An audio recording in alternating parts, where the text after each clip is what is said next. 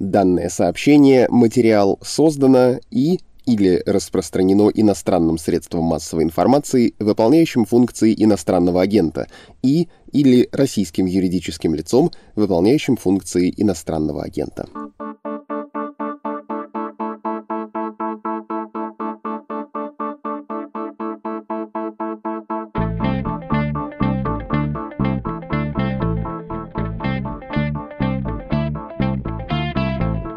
Здравствуйте, это подкаст «Что случилось?» о новостях, которые долго остаются важными. Не знаю, насколько для вас это еще новость, но есть дискуссия, которая началась до нынешнего Евровидения с участием Манижи от России и которая продолжается до сих пор. Внушительная часть этой дискуссии связана с ролью женщины в России, ну, собственно, с тем, о чем песня Russian Woman. То есть разговор тут о ценностях и о традиционалистичности российского общества. Давайте его сегодня и обсудим. Вопросы примерно такие. Насколько в России силен традиционализм? Чем он, кстати, отличается от традиции? И женская повестка. Что там с патриархатом-то? Как там его кровавая заря сияет? И заря это вообще утренняя или вечерняя, заходящая? Небольшое объявление о том, как нестандартно можно помочь Медузе. Стандартный способ вы, конечно, знаете. Это зайти на страничку support.meduza.io и оформить там пожертвование, регулярное или разовое. Лучше, конечно, регулярное, пусть даже оно будет поменьше, чем единовременная ваша щедрость. Ну так вот, мы решили попробовать и нестандартный способ. Мы записываем этот подкаст 26 мая, стало быть, завтра, 27 мая на цифровой площадке Rarible пройдет NFT-аукцион в поддержку Медузы. Там будут выставлены представлены работы художников Артема Лоскутова, Евгения Зубкова, Филиппенца, Рената Эльбанк и других, ну а также композиция группы Айгел, и вы можете их приобрести. Технология NFT подразумевает, что вы станете единственным полноправным и подтвержденным владельцем цифрового произведения. Обязательно заходите завтра, ну и по мере возможности участвуйте в аукционе. Все деньги пойдут на хорошее дело, то есть на «Медузу». Вероника Костенко, доцент факультета социологии Европейского университета в Санкт-Петербурге, кандидат социологических наук. Здравствуйте, Вероника. Здравствуйте, Владислав. Я хочу вам предложить поговорить о традиционных ценностях и о традиционализме, который, кажется, с традицией соотносится так же примерно как коммунизм с коммунной, но это еще разберем, а также о ценностях россиян. Предельно общий вопрос. Что мы, точнее вы, социологи, знаете про базовые ценности людей в России и, кажется, в воздухе соткался призрак э, Инглхарта? Да, к сожалению, Рональда не стало 8 мая. Это большая потеря для всех нас. В общем, конечно, он очень много сделал для исследования ценностей россиян в том числе, но и вообще для изучения ценностей людей во всем мире. В том числе для того, чтобы люди в разных странах понимали, что их ценности совсем не так уникальны, как им может показаться на первый взгляд. Хотя, конечно, есть значительные различия, про которые интересно говорить. Что мы знаем про российские-то ценности? Ну, то есть я примерно знаю ответ, я видел эту карту ежегодно пополняемую, но как бы вы описали в каких-то, может быть, довольно общих чертах россиян, насколько они традиционны, что ли? Ну, видите, социологи стараются не оперировать термином «традиционный», он потому что очень нагружен. Да? Что такое традиция? Это очень сложный вопрос, потому что традиция – это на самом деле очень быстро меняющаяся вещь. И каждый новый режим, каждая новая формация общества традицию под себя перекраивает, чтобы к ней было удобно апеллировать, исходя из конкретных политических потребностей. Тут надо сказать о том, что российское общество, во-первых, очень гетерогенное. Это очень, как говорит Екатерина Шульман, слоеный пирог. И кроме того, есть большие очень различия между сельским и городским населением, большой очень региональный компонент в России, поэтому всегда вот это говорить в общем о том, что россияне обладают какими-то едиными ценностями, совершенно нельзя. Еще в России очень большой разрыв возрастной. Может быть, он сейчас самый большой из всех тех разрывов ценностных, которые мы видим в России. Но если мы уж очень огрубляем и упрощаем, то тогда можно сказать две вещи. Во-первых, россияне очень секулярные, то есть они на самом деле очень мало верят в Бога, и ценность религиозности для них намного меньше, чем это можно бы было вообразить, глядя, например, на истории про оскорбление чувств верующих и прочие другие вещи. Россия одна из самых секулярных стран мира, одна из наименее заинтересованных в религии. Еще одна вещь, которая, мне кажется, тут очень важной, это то, что в России все еще довольно высокий уровень ценностей выживания, а не ценностей самовыражения. Ну, если мы говорим о карте Энгелхарта Вельцеля, да, это полярные стороны одной оси. И тут важно понимать, что на самом деле это очень тормозящая вещь. Понятно, что российское общество там за последние сто лет столкнулось с таким количеством перетрубаций, что было бы сложно ожидать, что люди не будут думать о выживании, а будут вот все самовыражаться. Конечно, некоторые молодые россияне, которые уже выросли в более-менее спокойной обстановке, когда им не нужно было думать о том, где взять денег на еду, они довольно быстро выходят в этот кластер людей, которые на самом деле похожи на европейские ценности в смысле самовыражения. Да? Они становятся более толерантными, они больше доверяют окружающим, они стремятся выбирать разнообразие, а не одинаковость. Но, я повторяю, это, конечно, еще не большинство чем больше лет спокойной жизни у России есть, тем больше будет становиться этот кластер. Пока он небольшой. И, ну, еще такая, может, последняя вещь общая, это то, что россияне очень не доверяют другим. Этот стоит нам большого процента ВВП, это посчитано. Та армия охранников, которая существует в России, да, там чуть не миллион мужчин работает в охране, всего, там, от ювелирных магазинов до шавермы. Так вот, это та цена, которую общество платит за недоверие к окружающим. Цена высокая на самом деле. И, к сожалению, это то, что очень медленно преодолевается, потому что доверие — это одна из базовых ценностей, которая закладывается в юности и очень мало меняется с возрастом записали про открытость, доверие, разнообразие и про то, чем благополучнее жизнь и чем дольше это благополучие, тем больше это накапливается, весьма условно назовем это европейскими ценностями. Давайте пару слов скажем про все-таки традиционные, хоть вы и сказали, что вам кажется этот термин нерабочий, мне на самом деле тоже кажется нерабочим, но все-таки про различие между традицией и традиционализмом, когда это настоящее, идущее от аграрного общества, например, ценность, а когда это немножко игра в нее. Я, может быть, кого-то сейчас обижу, особенно на Северном Кавказе, но многое из того, что кажется таким древним и настоящим, на самом деле придумано совсем недавно и не нами, не на территории Российской Федерации. Почему происходит игра в традиционализм? Это тоже форма описания вот этой действительности, в которой ты не очень доверяешь людям, когда ты не очень благополучен. Это такой уютный мир, к которому ты обращаешься, и насколько он детерминирует твое поведение, насколько он тебя определяет? Спасибо, Владислав. Это хороший вопрос на самом деле. Но если вы понимаете в данном вопросе традиционализм как, например, патриархат, там определенное положение женщин и доминирование мужчин в принятии решений, какие-то такие вещи, или более широкий комплекс вещей, связанных еще, например, с религиозностью, изданием вот такого рода традициям, то тогда я бы сказала так. Традиционализм – это, конечно, глубоко модерное изобретение, потому что в домодерном обществе ничего такого придумывать было не надо. Люди вот жили да, определенным образом, они так и жили. Зачем это модерное изобретение, которое, ну, на самом деле, в XIX веке с ростом национализма стало модным?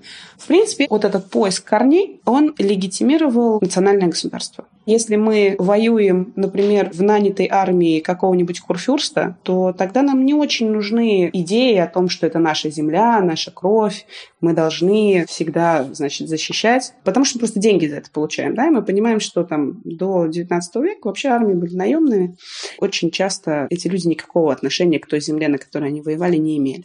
История с традиционализмом, с национализмом в сущности, да, очень сильно связана с тем, что с 19 века армии воюют бесплатно, то есть не получают просто зарплату, да, а просто воюют за идею.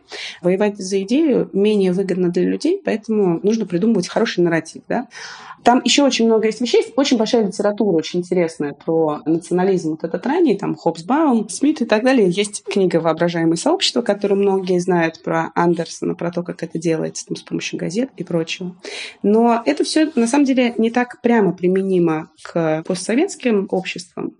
А к постсоветским обществам применима вот какая история. Дело в том, что в 90-е годы, когда рухнул Советский Союз, образовался идеологический вакуум. Это мы с вами еще даже помним. Люди не очень понимали, во что им верить, и денег у этих новообретенных государств было тоже довольно мало. То есть вообще ситуация была не очень хорошая для тех, кто был у власти.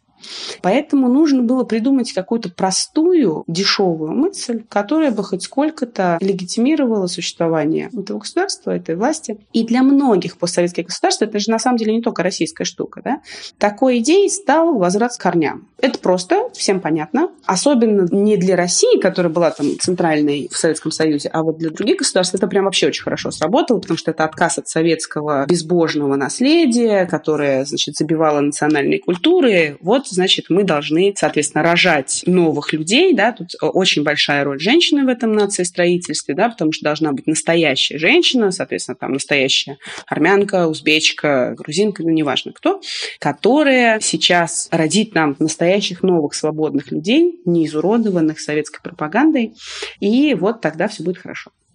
В России это чуть-чуть было по-другому, потому что понятно, что Россия много сделала для существования Советского Союза. Поэтому там вот эта деколониальная оптика, ну, как бы ее не было. Но на самом деле вот этот отказ от старого модернового советского проекта в пользу традиционализма, в пользу старой религии, которая запрещалась в Советском Союзе, отказ от декларируемого в Советском Союзе гендерного равенства, и это были простые основания, на которых строилась новая идентичность.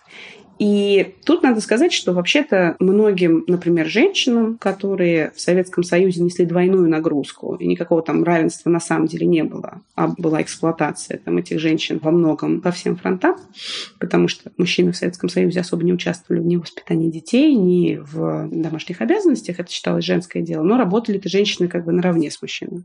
В общем, в результате многие женщины там, в 90-е годы вообще-то были рады сбросить себя такую серьезную нагрузку тяжелую, и тоже поддерживали историю о возвращении к патриархатным ролям. Совсем не все, но тем не менее мы видели, что такая мода на домашнее материнство, на возвращение в брак, в семью, как такие центральные для женщин вещи, они, в общем, какое-то время были вполне себе в моде, по крайней мере, в России.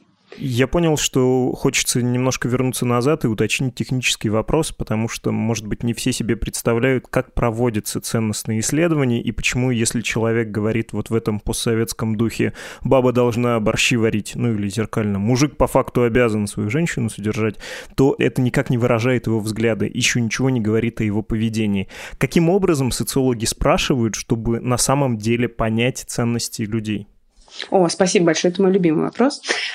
Значит, смотрите, в социологии есть много разных методов. Есть количественные и качественные. Качественные – это когда мы ходим, берем интервью, включенное наблюдение, фокус-группы. А количественные – это когда мы пытаемся социальную реальность оцифровать. Долгое время количественные методы в основном были представлены опросами. И то, что я сейчас говорю, это, конечно, в основном основано на опросах, как до сих пор еще базовом инструменте. Сейчас уже можно там цифровые следы исследовать и прочие big data заниматься, да, но если мы говорим про опросы, это действительно очень сложный инструмент. И социологи все время всем объясняют, что опросы – это еще не социология. Опросы – это руда социологии. Да? Мы, как социологи, начинаем с опросов, а не заканчиваем ими. И когда люди что-то отвечают, мы должны очень сильно подумать, почему они отвечают так, а не иначе, как мы их спросили, чтобы они так ответили, не скрыты ли тут какие-то еще эффекты. И, конечно, вот, например, вопросы про гендерное равенство – это очень, что называется в социологии, сензитивные, то есть чувствительные вопросы. И тут очень внимательно всегда надо думать про то, что хочет нам ответить респондент. Одна важная мысль, которую, например, высказывает Григорий Юдин в своей книжке «Общественное мнение», это то, что опросы — это вообще-то инструмент власти очень часто. Ну, те конкретные опросы, о которых мы говорим, опросы Инглхарта — это научные опросы, да, их делает не власть в своих интересах, их делают независимые социологи на тоже независимые деньги, и они хотят как раз действительно науку делать. Но очень часто опросы — это инструмент легитимации каких-то политических решений. Вообще люди это знают. И поэтому опросам они очень часто не доверяют. И кроме того, опросы могут проводиться в интернете, это как правило, не репрезентативно, а могут проводиться личным образом, например, с помощью телефонных методов да, или с помощью личных интервью. И, конечно, когда человек сталкивается с каким-то незнакомым интервьюером, который вдруг ему задают какие-то личные вопросы, он может очень себя некомфортно чувствовать. Да? Это то, что он, может быть, не готов говорить чужому человеку, что он думает, там, предположим, про аборты, или про гомосексуальность, или про проституцию. Да? Это какие-то такие вещи. А кроме того, мы должны не забывать, что по многим вопросам у людей нет мнения до того, как их не спросили. Это то, что называется форматирующие вопросы. То есть, например, человека спрашивают, как вы относитесь к тому, что... И дальше говорят что-то, о чем он вообще никогда не думает, и о том, о чем он не знает. Как вы относитесь ко вступлению России в какую-нибудь там международную организацию? Он вообще об этом не знал, например, до того, как мы его спросили. У него нет мнения. И поэтому то, что мы измерим, вообще на самом деле не очень-то релевантно действительности. Тут есть, например, хороший такой пример. Я в какой-то момент изучала про то, почему в Армении самые патриархатные установки из всех постсоветских стран. Например, в Армении люди отвечают, что никогда нельзя оправдать аборт. Абсолютное большинство отвечает, что никогда нельзя оправдать развод. И практически все респонденты говорят, что никогда нельзя оправдать добрачный секс. И тут возникает вопрос, неужели же действительно в Армении ничего такого никогда нет? Ну и дальше едешь в регион, разговариваешь с людьми, выясняется, что, ну, во-первых, конечно, все есть, во-вторых, Армения очень высоко по количеству абортов, просто даже в мировом рейтинге, одно из первых трех мест в мире занимает каждый год. И большой бизнес – это операции по восстановлению девственности. То есть, с одной стороны, люди вроде говорят в вопросах, что нет, нет, нет, никогда, а с другой стороны, практика совершенно показывает другое. И тут возникает вопрос, а может быть, нам вообще эти опросы общественного мнения ничего не говорят? Но на самом деле нет, они, конечно, говорят. Они говорят о том, как принято на эту тему говорить. Может быть, не как думать, но как говорить. И действительно, в Армении, когда ты начинаешь на эту тему говорить с людьми, выясняется, что все считают, что аборт очень плохо, что развод очень плохо, что девушка должна быть девственницей, все такое. Другой вопрос, что ну как-то вот жизнь такая, что вот так все получается. Но было бы правильно, если бы было так. И еще выясняется, что люди, например, не хотят перед всем миром, а они понимают, что это всемирный опрос, как-то показаться какими-то не такими, как им кажется правильным. Поэтому они стараются приукрасить действительность и дать те ответы, которые кажутся им более достойными. И в каждой стране на эту тему будет своя специфика. Поэтому межстрановые исследования ценностей, которые в частности основываются на этом опросе всемирного исследования ценностей, который придумал когда-то Инглхарт, это большая наука. То есть это не прямолинейные такие просто циферки, которые мы выписываем. За этим стоят теории, очень сложные модели, которые показывают, что там на самом деле происходит. В общем, это такой целый большой мир. Это важно было подчеркнуть. И вы еще до этого, когда говорили про традиционализм и про традиционалистские ценности, употребили слово патриархат. Не скрою, я вздрогнул. Если можно, длинный вопрос, а на самом деле такая терапия, в которой я хотел бы поделиться своей болью. Это, видимо, тоска по каким-то более точным понятиям, по какому-то лучшему пониманию других людей.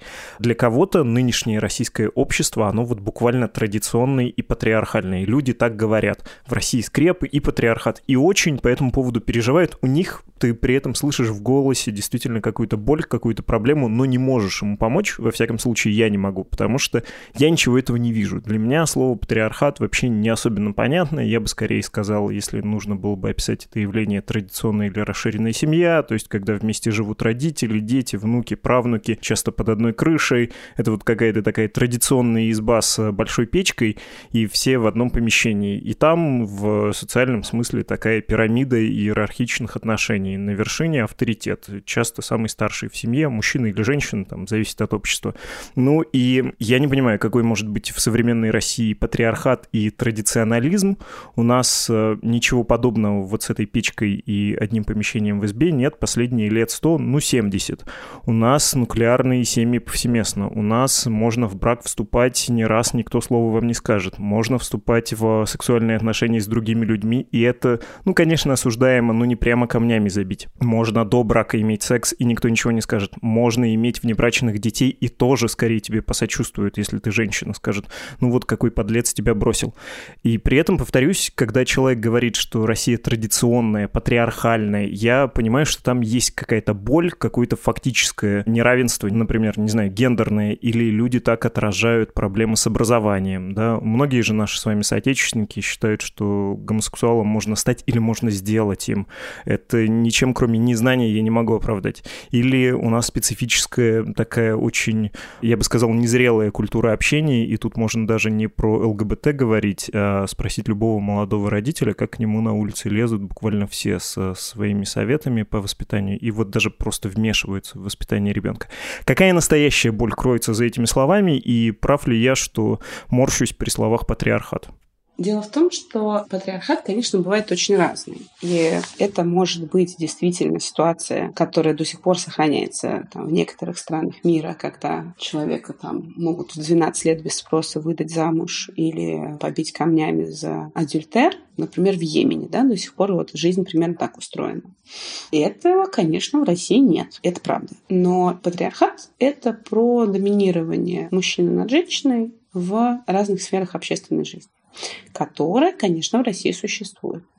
И то, что об этом сейчас много говорят, и существует довольно серьезное движение против этого, вообще-то говоря, важно замечать и важно рефлексировать. Спасибо вам, что вы этот вопрос задаете. Что такое патриархат? Да? Есть такая расхожая фраза на эту тему, что патриархат убивает всех. Не только женщин, но и мужчин. Ну, как бы патриархат — это система, в которой априори считается, что мужчина более приспособлен для определенных видов деятельности, там, для политической, например, для управленческой, что мужчина должен быть быть главным в семье. Ну, мужчина все время все должен, да? Почему патриархат довольно непродуктивная в современном обществе система? Потому что ну, для женщин, например, это приводит к домашнему насилию. У нас вообще один из очень высоких процентов убийств женщин да, происходит от рук их партнеров. И у нас огромное количество женщин гибнет каждый год от рук партнеров. Вот это, например, тот смысл, в каком патриархат убивает женщин. Но на самом деле патриархат и для мужчин очень вреден, потому что мужчины в патриархатных отношениях демонстрируют высокорисковое поведение, пьют, курят, дерутся, долго не лечатся, когда уже надо лечиться, рано умирают. Да, это вообще такая известная в России штука, что мужчины живут намного меньше женщин, и качество жизни у них тоже с возрастом очень ухудшается. И еще в патриархатных обществах очень важно, кто главный, очень важно, кто доминантный самец. Поэтому в патриархате мужчины, которые добились, они очень принижают и унижают тех мужчин, которые не добились. И на самом деле в обществах современных, таких уже постмодерных, где важнее, например, сфера услуг, сфера технологий, чем, условно говоря, аграрный сектор индустриальный сектор, из-за вот этой патриархатной, очень жесткой структуры намного хуже кооперация. То есть мы видим даже в фирмах, в российских, даже там в университетах и во многих других структурах, что патриархат существует даже не только как отношения между мужчинами и женщинами, которые, безусловно, неравные в России, но и как вот это вот постоянная демонстрация власти, постоянная демонстрация места в системе, да, постоянное вербальное или эмоциональное насилие одних людей над другими, часто мужчин над мужчинами. И тут надо понимать, что феминизм это вообще-то не борьба против мужчин, да, а это борьба против патриархата, это борьба за равные права и возможности. И тут на самом деле вообще очень важно, чтобы мужчины об этом думали и чтобы мужчины в эту борьбу тоже вступили, ну, то, что называется сейчас профеминисты, но на самом деле это может быть более широкое понятие, потому что, ну, если половина общества вообще не разделяет эту повестку, то тут довольно сложно что-то сделать. И мне кажется, что вообще современные молодые люди, не только современные молодые женщины, но и современные молодые люди очень сильно чувствуют то неравенство, которое формируется очень в разных коллективах, да, в разных общественных отношениях, и начинают к этому все менее терпимо относиться.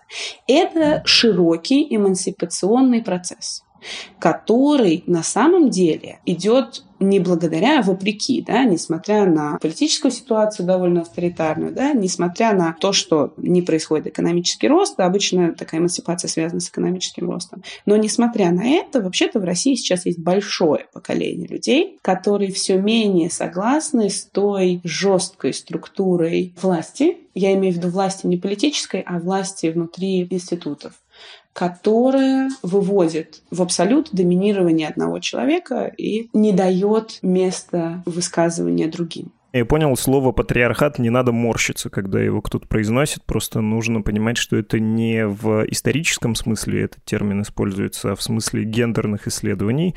Это зафиксировали про изменение ценностей у нового поколения, тоже зафиксировали, и мне пришел в голову «не улыбайтесь и не осуждайте меня». Странный пример. Не так давно было интервью комика Алексея Щербакова у Юрия Дудя, и они там поговорили, прости господи, про кунилингус. И я, когда слушал это интервью, я подумал, как классно.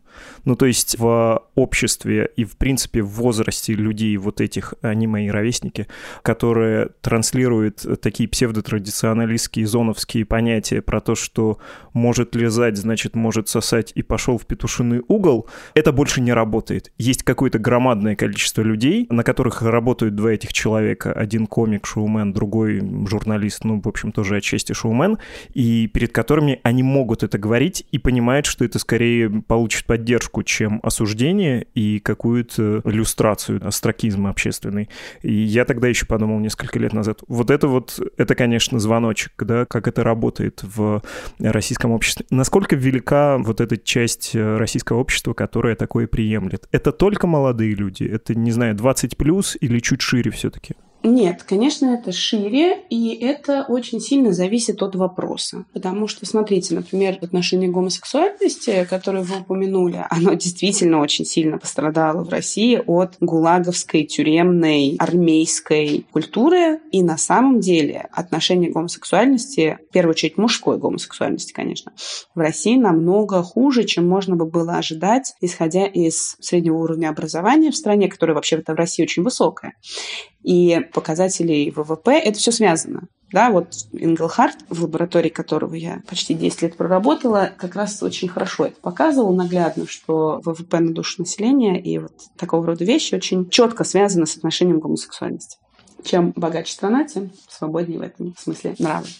Но в России действительно вот эта культура ГУЛАГа на много лет, на самом деле на пару десятилетий, со всей этой своей блатной эстетикой откинула назад толерантное отношение к гомосексуальности, которое еще, например, в начале 20 века было там, несравнимо толерантнее, чем позже. Да? Уголовное преследование очень сильно, конечно, тут ударило и вообще в России действительно разговор о сексуальности вообще это очень табуированный разговор мы видим, что запрет на секс-просвет в школах – это до сих пор такая очень важная часть вот этих условных скреп.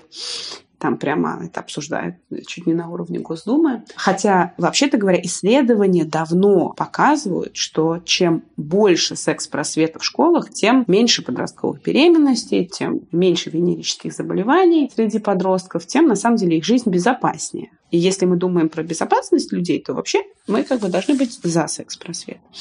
Но почему-то действительно есть вот эта вот странная идея, что если мы сейчас подросткам расскажем про то, как пользоваться презервативом, то неожиданно все нравы и устои рухнут.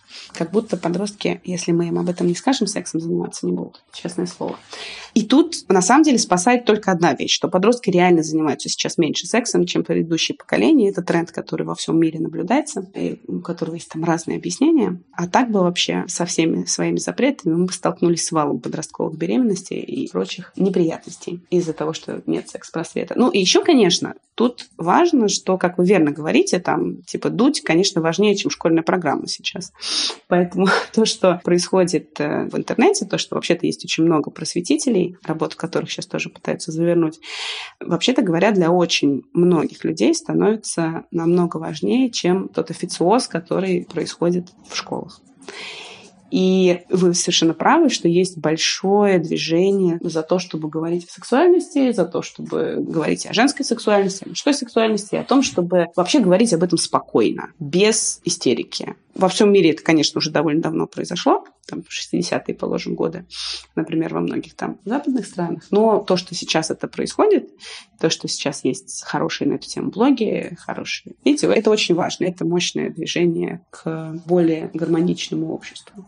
Про государство хочется уточнить. Э, понятно, что позиция чиновников, в том числе высших чиновников, которые не могут произнести трансгендер и у них получается трансформер, это крайне важная штука, но на что она действительно влияет? Насколько это определяющий, а насколько определяемый фактор, при том, что я понимаю, что какое-то законодательство принимается дискриминационное, какое-то законодательство не принимается, а оно необходимо, например, в отношении семейного насилия. Но, тем не менее, насколько здесь чиновники стараются сделать какой-то пиар себе на этой сравнительно безопасной в политическом смысле теме, а насколько они действительно определяют жизнь общества? Ну, в каком-то смысле и то, и другое, да, потому что пиар-то они, конечно, себе делают, но нас это должно меньше волновать, потому что этот пиар рассчитан не на внешнего зрителя, он рассчитан на тех акторов, которые влияют на их, не знаю, продление их контрактов, трудоустройство и все такое. То есть это игры для себя. А вот как это действительно влияет на жизнь общества? Ну, это создает неприятный фон, в котором люди, которые делали бы больше, что-то не делают. Кто-то уезжает из-за этого, да, кто-то боится что-то сказать лишнее. Ну, вообще-то говоря, это давление довольно серьезное, и оно возрастает. Думать, что это не важно все, что они там говорят, это не так, конечно. И кроме того, мне кажется, что тут важно понимать, что среди людей, принимающих решения, большинство, конечно, пожилых, скажем, за 60 лет людей, которым кажется, что молодежь это какая-то гомогенная группа, которую нужно защищать, не пущать, и, в общем, сейчас они там что-то примут, а молодежь так вот, значит, и будет. Это свидетельствует о том, что у этих людей, принимающих решения, в общем, потерян контакт с теми, о ком они говорят. Потому что если ты не общаешься каждый день с людьми этого возраста, если ты не преподаешь, например, как-то по-другому не вовлечен в этот контекст, то ты не видишь, что вообще молодые люди, конечно, тоже очень разные. Есть люди, которым что-то неприемлемо тоже, да, которые вот, например, в отношении каких-то одних вещей очень либерально высказываются, а в отношении других, например, очень жестко, да, это у нас очень сложное общество, в котором совершенно нельзя прямолинейно обобщать, как, ну, это вообще нигде нельзя обобщать, но уж в российском обществе, конечно, тем более, что на самом деле никакой молодежи не существует. Есть, э, не знаю, студенты вузов Петербурга и Москвы, есть э, ребята, которые учатся там в колледжах в небольших провинциальных городах, да, есть ребята, которые в деревне растут, у них совершенно разные ценности будут, да, разные представления о своем месте в этом обществе, о том, там, опять же, о положении женщин и мужчин, о том, что можно, что нельзя, да, поэтому, ну, никакой молодежи не существует. Это действительно в каком-то смысле одни молодые там будут очень похожи на тех же пожилых, а в другом месте разрыв между ними будет огромен. Но вот эти все законы, направленные на что-то там для молодежи, они, конечно, кажутся очень далеки от, от тех, на кого, на кого они, собственно, направлены. Да, понятно. У меня последний есть вопрос, и это может прозвучать как попытка не то что апологии патриархата в значении гендерных исследований, с точки зрения исторической науки, повторю это, а что ли попытка обесценить э, этот фактор. Ну вот представим себе ситуацию. Я очень стереотипный мужик, я считаю, что я должен быть на работе, вот купить и с мужиками в гараже, а баба мойная должна у плиты и с пеленками стоять. Но тут тут я теряю работу, и оказывается, что моя жена работает, деньги в семью приносит, а я, ну, в общем, стереотипный, но я в здравом уме. Я не то чтобы скажу, и поехали на село натуральным хозяйством жить, и платок себе на день потуже.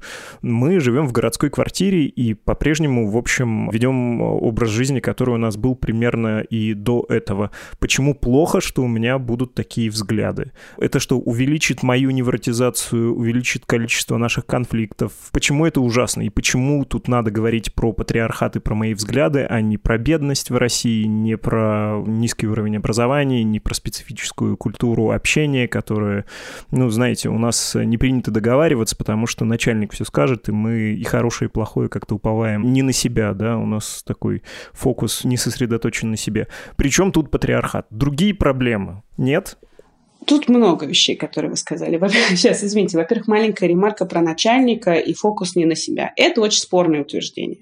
Вообще в России очень сильный внутренний локус контроля у многих людей, и очень часто люди винят себя, люди уповают только на себя, ни на какое государство большинство людей не надеется. И вообще, на самом деле, в России все больше формируется культура независимости от всяких внешних акторов. Это процесс, который мы постоянно видим Совсем недавно, вот, например, в исследовании Юдина про кредиты, он выяснил, что вот как бы кажется, что это люди, которые там вот, просрачивают кредиты, они совершенно на кого-то другого надеются. Выясняется, что совершенно нет. Они абсолютно рассчитывают на себя, только на себя, очень стесняются обратиться за помощью, никогда не обращаются, и в результате там тонут, потому что они просто не смогли там правильно рассчитать, да. Но вот это, я бы сказала, что эта идея ложная. Следующий вопрос. Вот вы говорите патриархат с точки зрения гендерных исследований. Я бы сказала, что патриархат это не с точки зрения гендерных исследований, а с точки зрения исследования неравенств. И вы тут очень верно заметили, что на самом деле нельзя говорить только про гендерную составляющую. Это всегда неравенство в разном смысле. Это то, что называется интерсекциональность, пересечение неравенств. Вот вы говорите, например, меня уволили с работы. Конечно. Так, скорее всего, до того, как вас уволили с работы, ваша жена тоже работала, потому что в России просто статистически почти невозможно зарабатывать одному на всю семью, особенно если у вас дети. Ну, просто если мы посмотрим на средние зарплаты по регионам, мы увидим, что один человек с современными ценами, современной инфляцией почти никогда семью не потянет что, конечно, очень сильно работает против патриархата, да, потому что женщины, конечно, работают. И женщины в современном обществе получают очень хорошее образование. Мы должны понимать, что среди студенток больше женщин, и в школе девочки вообще часто лучше учатся. И так-то говоря, женщины в России очень часто высокие профессионалы. И их становится, опять же, все больше, потому что больше ролевых моделей, больше женщин видят, что можно заниматься и тем, и тем, и другим, him немножко, там, например, вот мы видели в начале этого года, да, сократили список специальностей, которыми женщине нельзя заниматься, там уже, не знаю, метрополитения работают женщины, все такое. То есть на самом деле, конечно, вот этот контракт, когда мужчина работает, а женщина с пеленкой, ну, когда с пеленками, конечно, потому что еще до сих пор действительно женщины уходят у нас довольно длинные декреты, но это связано с недостатком просто поддержки детства, да, то есть у нас на самом деле сложно отдать ребенка в ясли. В сад нормально, а в ясли еще довольно сложно. Но и то мы видим на самом деле резкий рост количества молодых семей, где отцы вовлечены не меньше, чем матери где отцы гуляют, стирают э, и все, все, все делают. И, ну, как знаете, 20 лет назад было такое, что отец не знает, как подвозник надеть. Сейчас в современных молодых семьях это практически непредставимо, да. То есть большинство мужчин вообще-то вовлечены в своих детей. Дети воспринимаются как совместный проект. И рассчитываются риски, откладываются деньги, планируется временной бюджет, да. И, конечно, в этом смысле возникают очень сложные пересечения. Интересно на самом деле, что мы видим, это во многих странах, в России тоже, что самые патриархатные истории в семьях, это сейчас очень часто не истории таких семей, которые с трудом справляются финансово. Это истории богатых семей, где вообще-то вот действительно мужики могут себе позволить, чтобы жены не работали и все такое, и ведут себя как хотят. А когда у людей взаимная ответственность за эту семью, когда они понимают, что они оба вкладывают, и они одинаковую нагрузку несут, то у них немножко происходит пересмотр. Да? Они понимают, что нельзя просто так пойти с мужиками пить водку, потому что, ну, как бы, а с какого? Вообще мы договорились, что вот сегодня вечером, там, не знаю, его партнерша, да, идет как-то проводить свое время. В общем, и в такой ситуации необходимо договариваться. Это довольно сложная мысль, что все равно придется договариваться, но к ней все больше семей приходят, потому что только если научиться говорить слова через рот да, друг другу и договариваться о том, как будут построены те или иные отношения, можно прийти к тому, что обоим в этих отношениях будет комфортно. И сейчас мы видим большое движение внутри семей за пересмотр нагрузки, за большее вовлечение в семейные дела. И это очень тоже важный эмансипационный процесс. Еще и потому, что дети это тоже видят. Да? Мы понимаем, что дети, выросшие в семьях, где папа не уходил там вот купить в гараже, как вы говорите, а участвовал в воспитании детей. Это дети, у которых сохраняется принципиально другая связь с отцом, даже в случае развода. Это дети, которые имеют совершенно другую поддержку эмоциональную с двух сторон от своих родителей. Это на самом деле намного более гармоничные дети, которые тоже свои отношения и свои семьи будут строить на совершенно других основаниях. И поэтому на самом деле это такой серьезный очень вклад в будущее, который мы еще оценим. Спасибо гигантское. Все предельно понятно. Владислав, да. Спасибо большое. У вас прекрасные вопросы. Очень интересно разговаривать. Надеюсь, что и слушателям будет интересно. О ценностях россиян мы говорили с Вероникой Костенко, доцентом факультета социологии Европейского университета в Санкт-Петербурге и кандидатом социологических наук.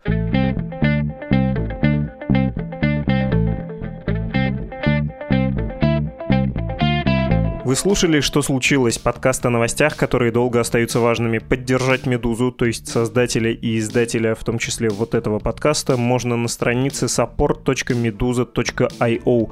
Никто, кроме вас, как сказали бы в десантных войсках. Ваших писем с предложениями, о чем вы хотели бы послушать, что случилось, мы ждем на адрес подкаст собакамедуза.io или через Telegram «Медуза loves you». До скорого!